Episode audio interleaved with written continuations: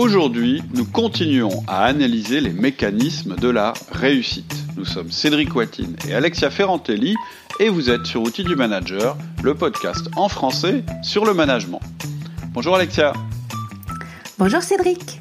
Alors, on continue ce podcast sur les mécanismes de la réussite. Mhm. Donc, la dernière fois, on avait vu à quel point il est important de progresser.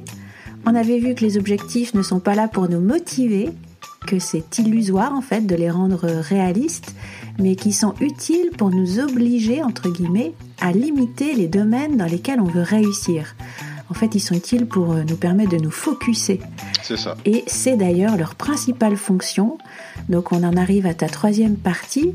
Qu'est-ce qui nous motive alors, ce que je disais en conclusion du dernier épisode, c'est que ce qui nous motive, c'est trois choses. La première chose, c'est d'avoir un but, un sens, une vision, on appelle ça comme on veut, mais je dirais un, endroit vers lequel aller.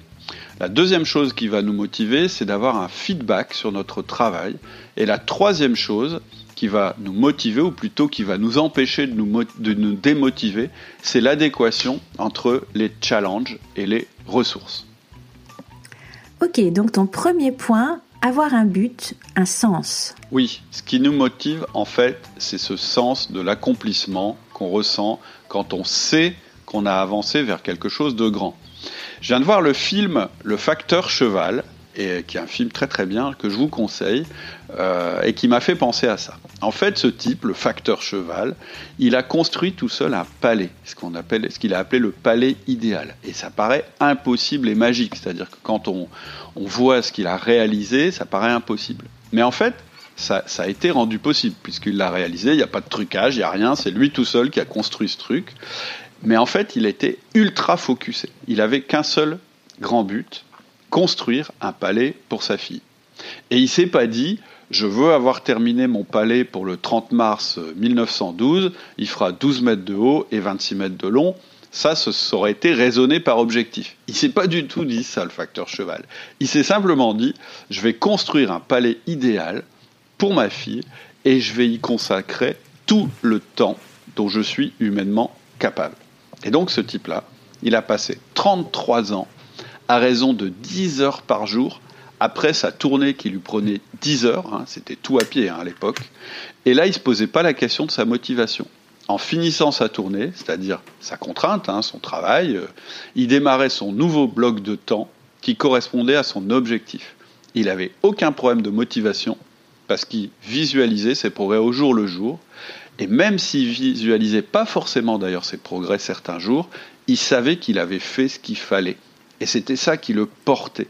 Et en fait, ce qui est magique ici, c'est l'accumulation du temps passé porté par une motivation sans faille.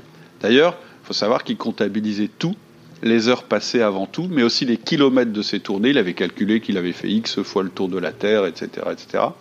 Et en fait, on voit que, alors c'est un exemple extrême, hein, c'est pas du tout là-dessus qu'on va se baser, mais on voit quand même que dans cet exemple extrême, ce qui est très motivant, au-delà de mesurer notre progression, c'est aussi de finir notre journée ou notre semaine en sachant qu'on a fait ce qu'il fallait. Et au, bout d'un moment, tu n'as même plus besoin de mesurer ou de vérifier tes métriques. Tu sais que tu as fait ton, ton, ton, processus. Et en fait, ta réussite, elle est là. En fait, ce qui porte la motivation, c'est cette tension entre un objectif vers lequel tu veux aller et un sentiment au quotidien du travail accompli. Il y a une citation, moi, que j'adore, ça dit N'est pas le souci des moissons, mais des semailles bien faites. Et ça, elle est chouette cette citation. En fait, Ça, ça, fonctionne très très bien notre, dans notre approche de réussite, dans ce mécanisme de progression.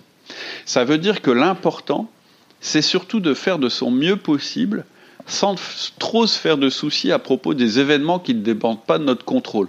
Exactement comme un, un agriculteur qui fait son travail, tous les jours, tout en sachant que le climat peut lui être défavorable. En fait, tu as la motivation parce que tu as la satisfaction d'avoir fait ce qu'il faut, le bonheur du travail accompli. Et ça, c'est bien plus puissant qu'un objectif SMART. En fait, tu es serein ou sereine, tu sais qu'à la fin, tu vas récolter ce que tu sèmes. Tu sais que tu as fait ce qu'il y avait à faire. Et donc, voilà, je trouve pas du tout que ce soit une méthode de fainéant, au contraire. En fait, ce que je veux dire, c'est que ton premier facteur de motivation, c'est la vision c'est indispensable, mais il faut aussi qu'il soit articulé avec quelque chose au quotidien où tu touche, où tu as vraiment la certitude d'avoir avancé vers cet objectif. Et tu nous parles ensuite justement du feedback. Oui, parce qu'en fait, ce qui nous motive à long terme, c'est pas suffisant. C'est ce qu'on disait dans l'épisode précédent. Il y a autre chose qui est indispensable, c'est le tous les jours. C'est la conscience que tous les jours, on a progressé au moins euh, vers notre objectif, ou au moins qu'on a accumulé du travail. Et là, on voit l'utilité de l'objectif. En fait, il est, elle est là, l'utilité de l'objectif. Euh, l'objectif, il sert à sélectionner nos domaines d'action et à trouver un système de mesure de notre progression. Oui, parce que c'est important de mesurer nos résultats. Oui, en fait, il faut qu'on mesure nos résultats euh, ou bien qu'on mesure notre quantité de travail fourni. Ça peut être l'un ou l'autre ou les deux. Et donc, il faut mettre en place effectivement une mesure, euh, des métriques. En fait, on, une espèce de système de feedback qui nous dit là, tu es meilleur qu'avant, première possibilité, ou là tu as travaillé dans le bon sens. Tu connais hein, cette phrase qui dit on ne progresse que sur ce qu'on mesure. C'est exactement ça. En fait, à quoi ça sert de mesurer quelque chose? Ça sert à deux choses. À nous donner un feedback, c'est-à-dire nous dire si on progresse, si on a travaillé ou pas. Et ça sert à une deuxième chose qui est que ça nous focalise. Ça attire notre attention sur ce qu'on mesure. C'est-à-dire que ça rend notre vision moins large, ça nous, euh, encore une fois, ça nous focalise sur ce qui est important. Et ça tombe bien, parce que notre réussite, ça dépend de deux choses, le temps qu'on va y consacrer et l'attention qu'on va y apporter. Je disais que euh, en, début de podcast que quand je regardais ce qui, nous, ce qui nous fait réussir, quand je demande aux gens ou quand je regarde comment ça fonctionne, c'est pas tellement les objectifs, c'est autre chose de beaucoup plus concret. Les gens qui réussissent, c'est quoi? Bah, Ceux qui travaillent plus longtemps, plus régulièrement euh, et avec plus d'attention sur un domaine particulier. C'est ça la clé de la réussite hein, quand on reprend à la base. Et l'indicateur, par exemple, du facteur cheval dont je parlais tout à l'heure, c'était le nombre d'heures consacrées à la construction de son palais. Et son feedback, c'était à la fois de noter qu'il bah, accumulait les heures et puis le palais qui se développait devant lui. Donc, qu'est-ce que ça veut dire pour nous? Ça veut dire qu'on doit avoir une vision, puis choisir quels objectifs à court terme on va poursuivre et qui seront consacrés à cette vision, pour pouvoir mesurer si on progresse et si on, consacre, on y consacre du temps. En fait, euh, je vais reparler du flow. Dans le flow, il y a un des cinq éléments qui est très important, c'est le feedback. C'est-à-dire mm. de savoir tout de suite si on est en train de travailler sur la bonne chose ou pas. C'est l'alpiniste qui voit que il est, il, est plus haut que la veille. C'est euh, euh, le score au tennis. C'est euh, la vente que tu as fait aujourd'hui et que tu n'avais pas fait hier. C'est le nombre d'heures que tu as consacré aujourd'hui à, par exemple, c'est le nouveau podcast que je vais poster tout à l'heure parce que je me suis fixé comme objectif de euh, régulièrement publier un podcast parce que je sais que ça augmente mon audimat, etc., etc., etc. Et alors, il y a notre dernier facteur qui joue sur la motivation, c'est l'adéquation entre le challenge et les ressources. Oui, en fait, la ressource, là en l'occurrence, c'est notre temps. C'est notre ressource la plus importante. Et le problème avec le temps, c'est qu'on n'est pas toujours très réaliste. On n'est même quasiment jamais réaliste. Hein. J'en ai déjà parlé dans, pas mal de, podcasts et, j'en parle en général en séminaire. On n'est pas des êtres très très euh, doués pour euh, euh, se rendre compte que notre temps, c'est une ressource limitée. Euh, c'est-à-dire qu'on aimerait bien croire qu'on a tout le temps possible, qu'on a, du temps à foison. Euh, pourquoi? Bah Parce que si on commence à se dire que le temps est limité, ça nous fait penser à la mort, etc. Je ne vais, pas rentrer dans le détail. Mais ce qu'il faut retenir, c'est que le temps, tu ne peux pas en stocker, tu ne peux pas en créer. On a tous le même temps disponible. C'est la richesse la, meilleure, la mieux répartie, c'est ce que je dis souvent, puisqu'à la base, on a tous, euh, on démarre tous notre journée avec à peu près 100 blocs de 10 minutes et, voilà, et, et t'en as autant que moi quand la journée démarre, et c'est un peu euh, le cas pour tout le monde. Par contre, et donc on ne peut pas capitaliser cette richesse. C'est une richesse qui euh, se dépense naturellement. Par contre, ce qu'on peut faire, malheureusement, c'est qu'on peut vendre notre temps à découvert.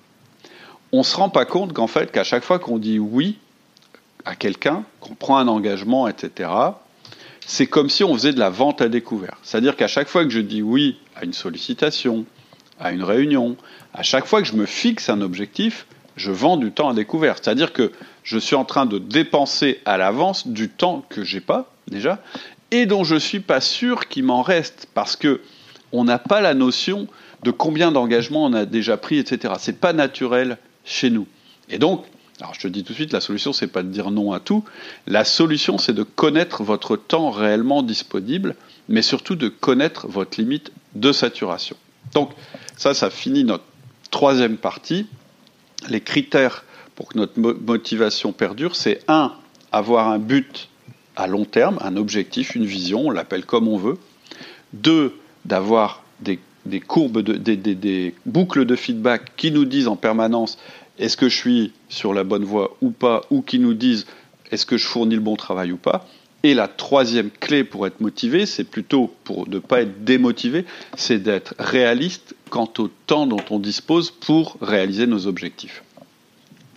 Et on en arrive à ta quatrième partie, comment être réaliste? Eh bien oui, parce qu'il n'y a rien de plus démotivant que de se fixer un cap, des objectifs, et de se rendre compte que dans notre quotidien, on n'arrive pas à fournir le travail nécessaire. C'est la plus grande source de démotivation qu'on puisse trouver. Et c'est précisément là qu'il faut être réaliste et là qu'il faut être un petit peu rigoureux. Qui est en fait, ce qu'il faut comprendre, ce qui est important, c'est que votre capacité de temps disponible, c'est elle qui va déterminer le réalisme de vos objectifs. Et c'est là que je pense que ma méthode, elle est plus réaliste, en tout cas, elle est plus viable que la méthode SMART. Elle est peut-être moins élégante, mais en fait, elle part de la base. Ce qui vous permet d'atteindre vos objectifs, c'est pas la précision d'objectifs, c'est le réalisme avec lequel vous allez pouvoir prévoir le temps à y consacrer. Donc, ça va être quoi votre but? Ça va être d'affecter des blocs de temps à chacun de vos objectifs. Et pour déterminer la taille des blocs de temps qui vont vous être nécessaires, vous allez découper vos objectifs en actions à faire chaque semaine pour vous rapprocher de l'objectif. Et j'ai une méthode pour ça, et ce n'est pas une méthode compliquée. D'un côté, je détermine le temps à consacrer aux objectifs, mes fameux blocs de temps dont je viens de parler, et de l'autre, je regarde mon agenda récurrent. C'est-à-dire, c'est quoi mon agenda récurrent? C'est le temps qui me reste après que j'ai retiré mes contraintes. C'est-à-dire que mon capital temps, c'est quoi? Bah, C'est ce qui me reste après que j'ai enlevé le temps consacré aux réunions récurrentes que je suis obligé de faire, le temps consacré aux travaux que je dois faire régulièrement, le temps consacré aux rencontres avec les gens, etc. etc. Donc ça, c'est ce que je ne peux plus utiliser puisque je me suis déjà engagé. Ensuite, je vais voir les blocs de temps sur lesquels je vais m'engager moi-même pour atteindre mes objectifs. Et là, je vais regarder si c'est jouable. Qu'est-ce que ça veut dire jouable? Ça veut dire que je ne dois pas trop saturer mon agenda. Donc, comment je vais savoir si je sature trop ou pas mon agenda En calculant ce que j'appelle un taux de saturation. Le taux de saturation, c'est l'inverse de votre temps libre. Par exemple, si votre taux de saturation il est à 70%, c'est qu'il vous reste 30% de temps libre non programmé. Alors ça, c'est un point super important. Et est-ce que tu peux nous dire justement à quoi ça sert? Alors, c'est justement pour prendre en compte l'imprévu. Si vous avez un agenda blindé, c'est-à-dire que votre taux de saturation approche les 100%, vous devenez rigide. Si vous êtes rigide, vous êtes cassable. Vous n'êtes plus souple. C'est-à-dire qu'à la moindre intempérie, vous allez exploser en vol. Tous vos objectifs vont tomber à l'eau. C'est ça qui se passe on a tous connu ça et on s'est dit j'y arrive pas, c'est pas possible. Et donc on se dit je me suis fixé des objectifs trop hauts. Bah oui, avec un emploi du temps trop dur, trop rigide, en fait, ça, ça vous rend en réalité vulnérable et fragile. Si vous optimisez trop, enfin, c'est pas optimiser en fait, c'est si vous remplissez trop votre agenda, le moins de changements dans votre environnement va vous bousculer tellement qu'il va vous remettre en cause tout votre système. Et c'est souvent le défaut des gens trop sûrs d'eux. Ils se sont construits un objectif super haut et un plan ou un budget un peu comme une carapace qui agit contre la réalité. Et donc, quand on fait ça, on n'est plus capable de prendre en compte la réalité. Au moindre contretemps, au moindre imprévu, plutôt, leur système explose. Et moi, je crois davantage à une logique qui est de prendre un cap, peut-être un peu général, et de travailler sans relâche pour s'en approcher, d'être constant dans l'effort avec une souplesse qui permet l'adaptation. Le taux de saturation, c'est ça, c'est ce qui permet l'adaptation. Quoi qu'il se passe, vous connaissez vos priorités, vous savez ce qu'il faut faire, vous continuez à faire chaque semaine ce qui est nécessaire pour avancer votre cap, et tout va être dans l'équilibre entre ce que vous devez faire et ce que vous pouvez faire. C'est ça le taux de saturation, c'est cet équilibre, et il est complètement dépendant de votre tempérament, de votre mission, de votre environnement. Il n'y a pas de règle précise là-dessus, même si quand même il y a une espèce de moyenne. Mais en tout cas, c'est très très intéressant de connaître notre taux de saturation. Et alors, si au moment de rentrer les blocs de temps dans l'agenda, tu t'aperçois que ton taux de saturation est trop élevé, trop élevé, pardon, mhm. qu'est-ce que tu fais? Eh bien, c'est toute la beauté du système. C'est que tu as deux possibilités dans ce cas-là. Premièrement, tu revois tes objectifs. Qu'est-ce que ça veut dire revoir ses objectifs? Ça veut dire en réduire le nombre. Parce que tu te rends compte que tu ne peux pas avancer sur cinq fronts à la fois. Et donc tu vas dire, bah non, je choisis d'avancer sur un ou deux fronts qui me rapprochent de ma vision, mais c'est plus réaliste. Première possibilité. Deuxième possibilité, je vais réduire la fréquence de mes blocs de temps ou leur taille. C'est-à-dire que Simplement, je décide que je vais progresser moins vite. Je garde mes cinq objectifs, mais je mets moins de pression, c'est-à-dire que je, vois que de manière réaliste, bah, je vais être obligé, je ne pourrai pas y travailler tous les deux jours, mais seulement toutes les semaines, etc.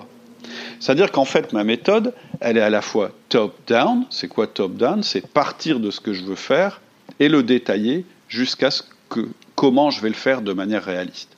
Mais elle est aussi bottom-up, c'est-à-dire que pour remonter les moyens que, je consacre aux objets, vers les, objectifs pour pouvoir les, fixer de manière réaliste. C'est-à-dire que je pars de ma vision, je regarde ce que ça veut dire sur le terrain, c'est réaliste, pas réaliste? C'est pas réaliste, bon bah euh, je garde ma vision, parce que ça c'est le truc que tu changes pas évidemment, mais par contre je décide que mes objectifs seront moins nombreux ou ils seront moins pressants.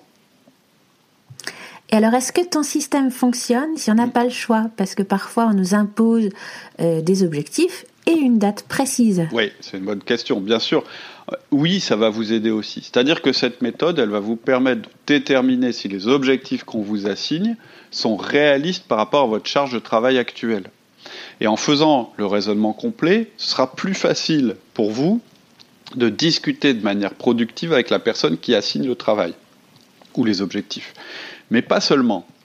Je pense que fondamentalement, à un niveau personnel, ça vous aide à avoir une bonne connaissance de vous-même et de votre utilisation du temps. En fait, ça va, entre guillemets, vous obliger à intégrer une nouvelle compétence, celle d'être réaliste avec vos engagements et votre temps. Quand vous connaissez à l'avance votre taux de saturation, et surtout le taux de saturation que vous êtes capable de supporter, c'est une grande force. Par exemple, moi je sais, Allez, je suis entre, je suis plutôt vers 50, on va dire entre 50 et 70. Si je suis trop en dessous de 50, je risque de pas avancer assez vite sur mes projets. Mais à plus de 70, je suis stressé euh, de savoir que toute ma semaine est bloquée en fait. Ça peut marcher sur de courtes périodes, mais je dois faire attention. C'est très important de comprendre que les gens les plus productifs, c'est pas ceux qui ont les semaines les plus remplies bizarrement, ou les plus remplies à l'avance. Parce que les gens qui ont les semaines les plus remplies sont plutôt les moins adaptables. Leur planning, il est tellement serré qu'en fait, ils n'ont aucune souplesse, aucun interstice. Je ne sais pas si tu connais le concept d'antifragilité. Ça te dit quelque chose? Ouais, si, c'est intéressant. En fait, en fait, c'est vachement intéressant parce que ça s'applique à la fois à nous, à mm. nos entreprises, euh, et je ferai probablement quelque chose là-dessus dans mes, dans mes mails euh, que j'envoie toutes les semaines, les, mails privés. En fait, l'antifragilité, en gros, euh, ça part du principe qu'en fait, on n'a pas que deux choix. Euh, on n'a pas que le choix entre la fragilité et la, robustesse. La fragilité, c'est que tu es à la merci de ton environnement. Tu n'as aucun contrôle sur ta destinée. La robustesse, c'est que tu ne prends pas en compte ton environnement et tu restes attaché à un système rigide qui va imploser au moins de chaos. Et on voit ça dans pas mal d'entreprises. Tout est tellement optimisé qu'aucune adaptation n'est plus possible sans tout perturber, sans tout déséquilibrer. Et en fait, son nom m'échappe, mais la personne qui a développé ce concept d'antifragilité dit qu'il y a une troisième voie qui est de tirer parti de ton environnement pour atteindre ton objectif.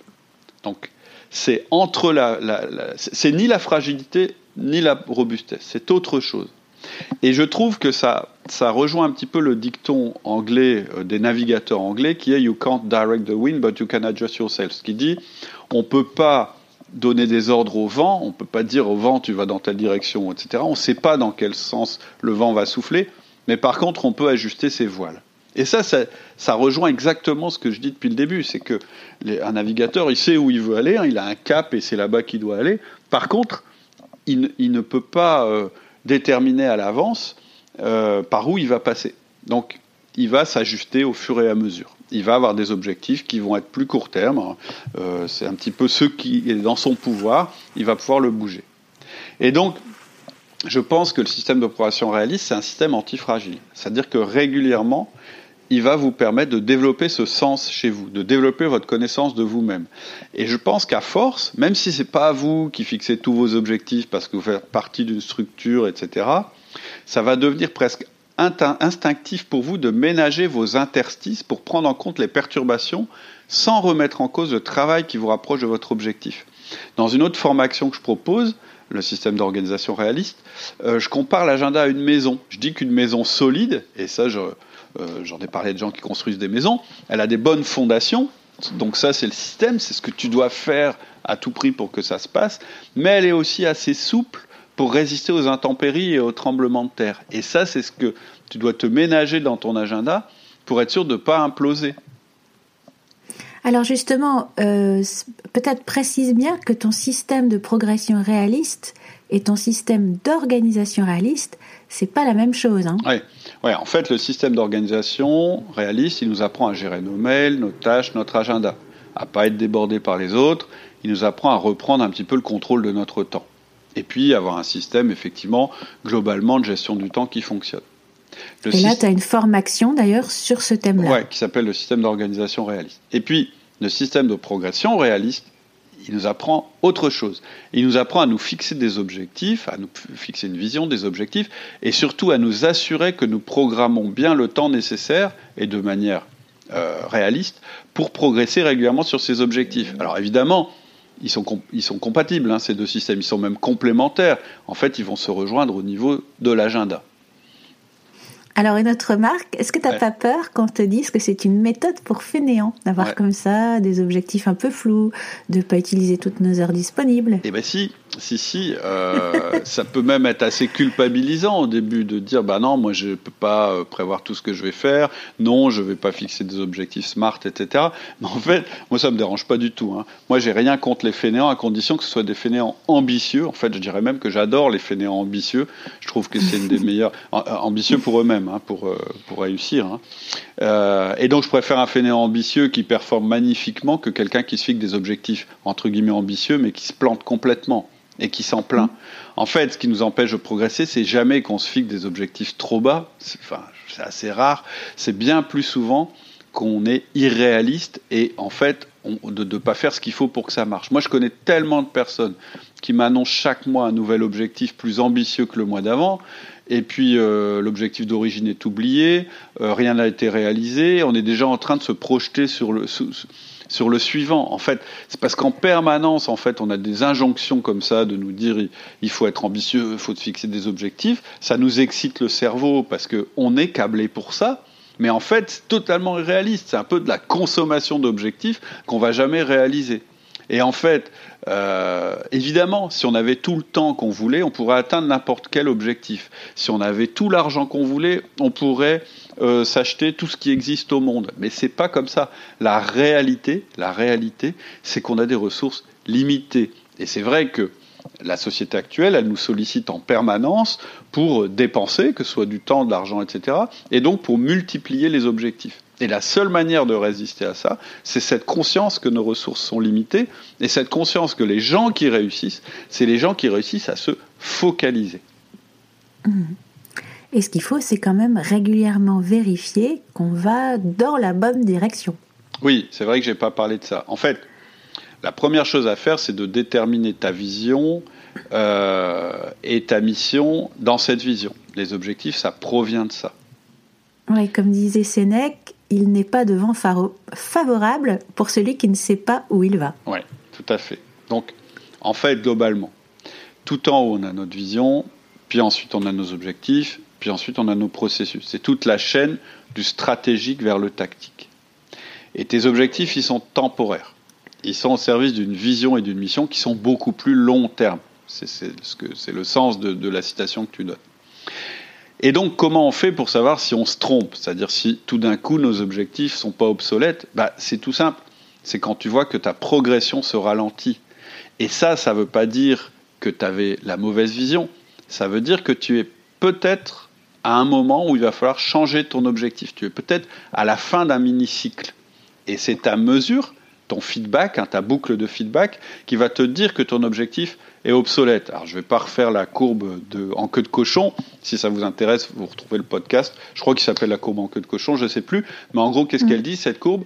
Elle dit qu'on progresse jamais en ligne droite. Donc, on peut pas, on peut pas, euh, quand on va vers quelque part, en fait, on, on a des cycles qui se succèdent.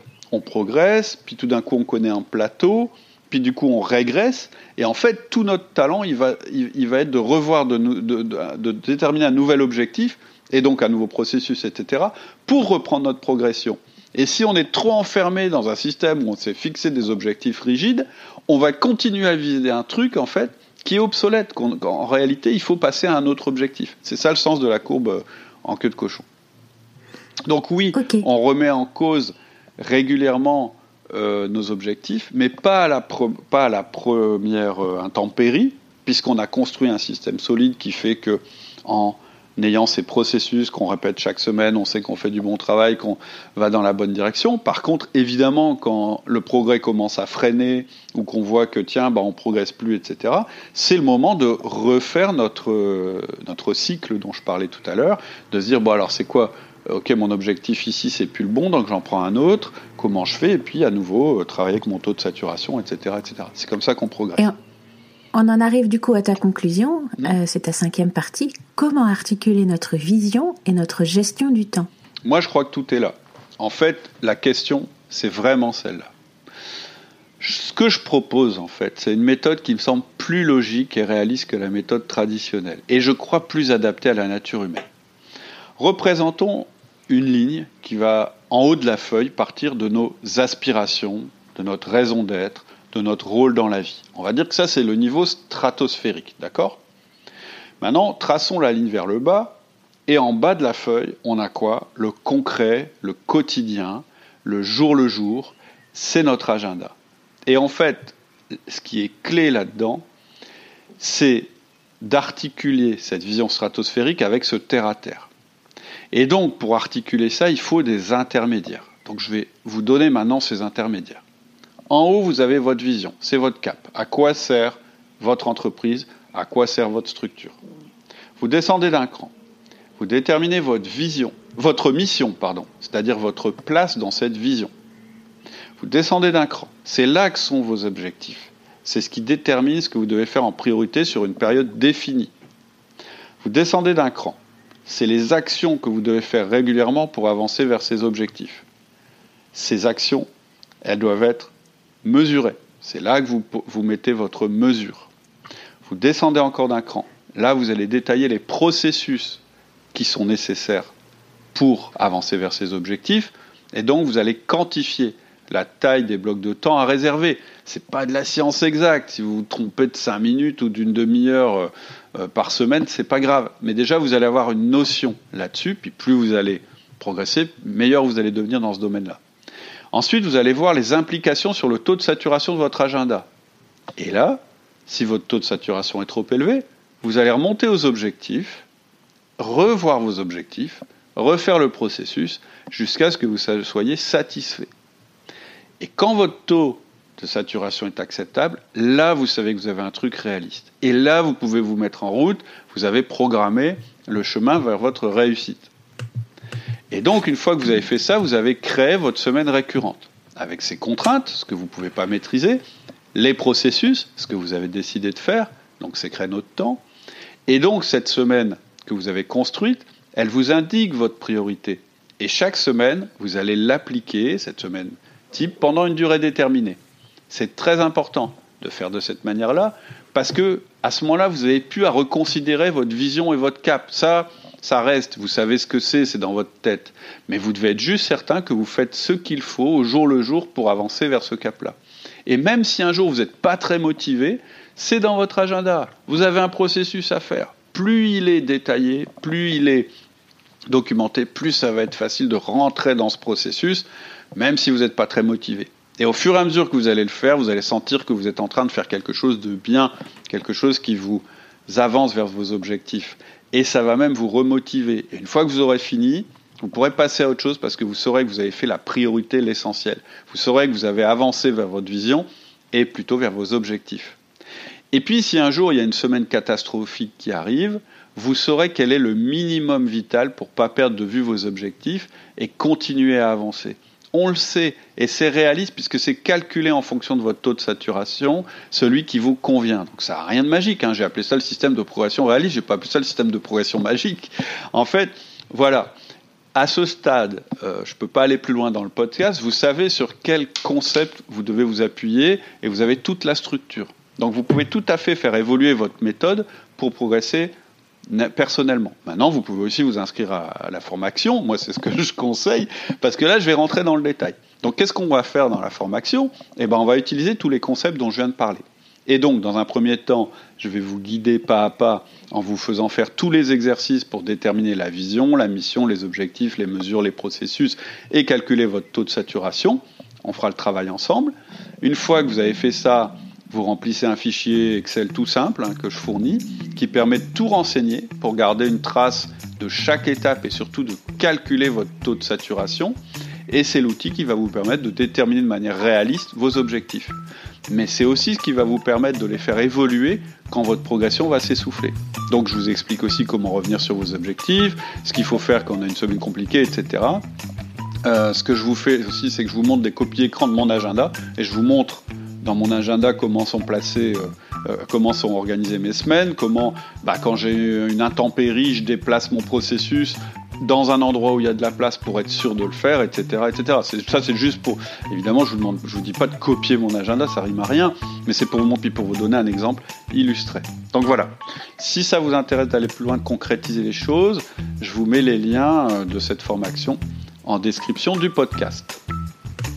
Ok, bah écoute, je te remercie Cédric. Ben, je t'en prie, et puis j'espère que au moins ce podcast vous aura peut-être amené à avoir une autre vision sur vos objectifs et peut-être une vision plus réaliste de ce que vous pouvez faire, parce que je pense que dans l'entreprise, le réalisme paye. Très bonne à la semaine. prochaine. À bientôt. Au revoir. À bientôt.